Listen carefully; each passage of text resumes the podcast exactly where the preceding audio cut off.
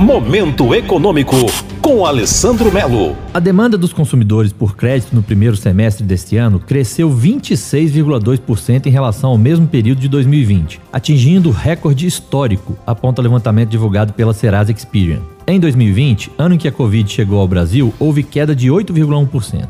Para o segundo semestre, a expectativa de analistas é que a demanda por crédito continue alta, mas não tão forte como nos primeiros seis meses deste ano. A inadimplência deve ser a principal barreira dessa evolução. O aumento na procura por crédito no primeiro semestre ocorreu pela melhora da confiança dos consumidores por conta do avanço da vacinação no país e principalmente da retomada de pagamentos do auxílio emergencial de 2021. Como já havíamos falado aqui, a vacinação em massa continua sendo o melhor instrumento para a retomada das atividades econômicas, a diminuição do desemprego e o aumento da renda média da população. Por outro lado, a inflação continua alta e compete aos nossos governantes buscar adequar a demanda acelerada do consumo com a retomada mais tímida da produção. Incentivos para a produção e menos burocracias são medidas urgentes que devem ser tomadas. Terra FM.